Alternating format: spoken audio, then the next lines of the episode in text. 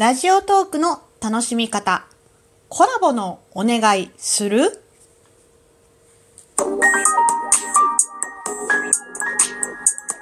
どうも、ひよりです。いかがお過ごしですか？この番組は私ひよりがこれってどうなのって思う日常の些細なことを個人の独断と偏見でゆるーくお話しする番組です。まずはいただいたお便りを読みたいと思います。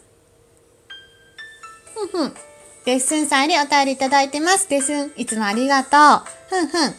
ライブでもこの話をしようかなってある程度決めておかないとテンパっちゃったりするんだよな。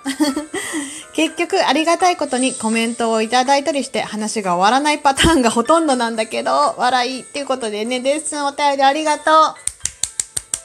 はい。確かに確かに、あのね、まあライブとかで、そう、この話をしようとか思ってる方がね、あの話もスムーズにできたりするんだけど、私は結構そのまま 枠を開けちゃうことが多いんですけど、うん、レッスンは確かにちゃんといつもね、タイトルもつけてるし、すごいなと思います。そう。でもね、レッスンのね、あの、ライブに行くと私もついついね、コメントしたくなっちゃって、コメントで追っかけ、追っかけてしまうので、レッスンがね、話が終わらないことが確かに多いです。でもそれはね、やっぱりレッスンの人柄で、いろんな人がレッスンにね、もっと突っ込んで話を聞きたいよってなるってことだよね。うん。レッスンのライブ、いつも楽しみにしてるよ。また行きますね。はい。てなことで、えっ、ー、と、もう一つお便り読みたいと思います。はい。スエさんよりお便りいただきました。スエさん、ありがとうございます。パチパチパチ。はい。ふんふん。ひよりさん、昨日は本当にありがとうございました。延長チケットを送ってくださったり、ライブに、ライブで上がっていただいたり、本当にたくさんありがとうございます。えー、ライブ中もコメントでたくさん盛り上げようとしてくださって全然拾えなくて本当に残念です。ってことでね、ひよりさんの力なくして盛り上がることはなかったと本当に思います。良いライブだったと思います。本当にお疲れ様でした。ということで、スエさんお疲れ様です。お便りありがとうございます。イェイはい。スエさんね、あの、トークの日に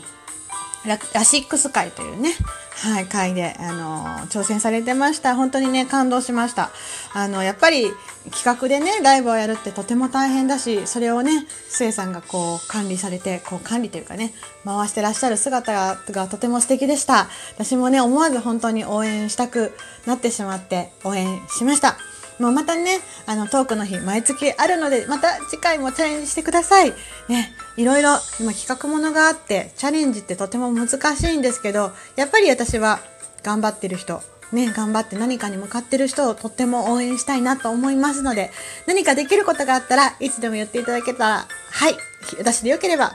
応援させていただきます。よろしくお願いします。ということで、お疲れ様でした、せいさん。はい。でね、あのー、おは、花束いただいたりしてます。ありがとうございます。で、その他のね、ギフトもたくさんいただいてます。いつもありがとうございます。はい。てなことで、今日のお話、えー、ラジオトークの楽しみ方、コラボのお願いするというお話です。はい。で、まあ、コラボ機能がね、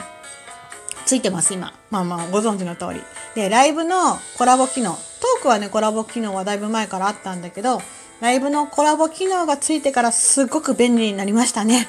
うん。以前、ズームとかね、スカイプで、まあ、つないで、そこから配信するというね、割とちょっと原始的なスタイルでコラボ配信していた時があったんですが、それがね、もう随分前に感じます。ああ、そんな時あったな、みたいな。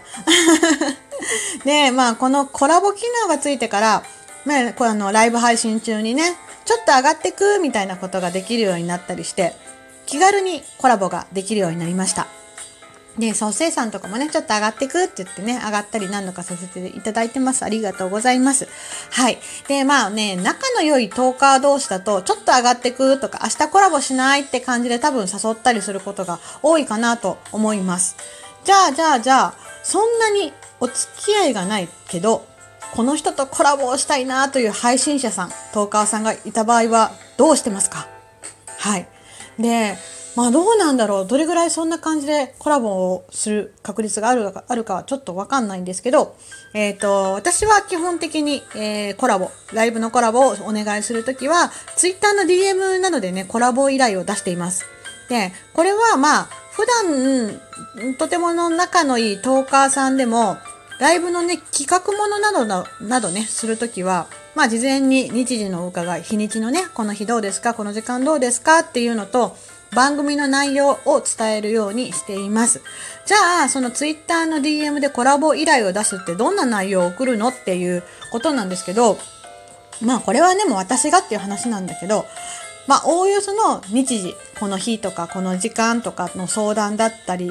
もするんですけど、私がまあ一応一番大事にして送ろうかなと思っているのは、どんな内容でコラボをしたいか、コラボライブをしたいかとか、まあ趣旨っていうかまあ、まあその内容どういう主なメインの内容がこういう内容で、まあ、題名とかをこういう風につけようと思ってますっていう、えー、DM をツイッターで送ったりしてお伺いしています。まあ、何についてね、話すか決まってないと、まあ、相手のね、配信者さんも困惑するかなと思うのと、まあ、とりあえずコラボしてくださいだと返事に困っちゃうのかなとも思います。まあ、本当にこれも独断と偏見。私のただの一つの意見なんですけど、まあね、きちんとどんなコラボをしたくて、どんな形の内容にね、するのかとか、うん、どんな進行、コラボ、あのライブの進行にするのとか、どちらのライブ枠、どちらのね、ライブの枠でやるのかとか、まあ伝えると、きちんとの内容が伝わっていると案外 OK がもらえるかもしれないなと思ったりします。可能性的にね あの、とりあえずコラボしてくださいよりはそっちの方が、あの、OK してもらえる率が高いんじゃないかなと、今の私の数少ない経験の中ではそう思ってます。はい。で、ライブの枠ってね、あの、どっちの枠で開くとかあると思うんですけど、私はね、以前は誰の枠で開いても、まあ、同じなんじゃないかなとか、まあ、そんなに気にしないと思っていたこともあったんですけど、まあ、コラボになると、やっぱりね、サムネイルが必要だったり、まあ、概要欄、ね、あの、配信者からのコメントっていうのが必要だったりするので、これもまた200文字以内にまとめないといけないというね、ちょっと手間のかかる作業だったりします。なので、まあ、あのー、大体はちょっと詳しくはわかんないですけど、私の場合は、えっ、ー、と、どっちの枠で開くか、決まったライブの枠の方、枠を用意する方が、私は基本的にサムネイルと概要欄を用意しているので、まあ、それもね、どっちの枠で開けるか、どっちの枠でライブをするのかっていうのははっきりしていた方がいいような気がします。うん。多分ね、枠を開く方の配信者さんっていうのは、まあ、ライブのハンドリング、まあ、司会進行みたいじゃないけども、話の持っていき方も考えるだろうし、まあ、コメントの拾い方もね、その方の枠によって違ったり、配信者だけじゃなくて、その、リスナーさん、来てくださる方の、まあ、感じ感も違うので、まあ、あのどちらのライブの枠でやるかっていうのは、うん、まあ結構重要なのかなと最近は思います。私は、あとはあのアーカイブの管理とかも一応、まあ、できるだけしたいと思っているので、コラボ会とかはアーカイブを、まあ、軽く聞き流したり、それが公開していいものかどうかっていうのを一応確認するようにはしています。はい。まあね、こんないっぱい喋りましたが、これもね、本当にルールはないんですよね。うん。できればお互い気持ちよくコラボしたいなと思います。まあ、その時のね、もちろんね、フィーリングとかもあるので、本当に正解はないんですが、まあ、うーん、そういう風にやってった方がいろんな方とコラボできるかなと思う私の独断と偏見のお話でした。はい。てなことで、今回はね、ちょっと配信者さん側の話になっちゃいましたが、はい。まあ、あの、聞いてくださってる方もね、あ、そんな感じでやってるんだ、そんな感じの時もあるんだ、と思っていただければいいかなと思います。てなことで、ラジオトークの楽しみ方、コラボのお願いするのお話でした。最後まで聞いてくださってありがとうございました。ではまた明日の配信でいつものようにお会いしましょう。ではではでは、また。じゃあね、ひよりでした。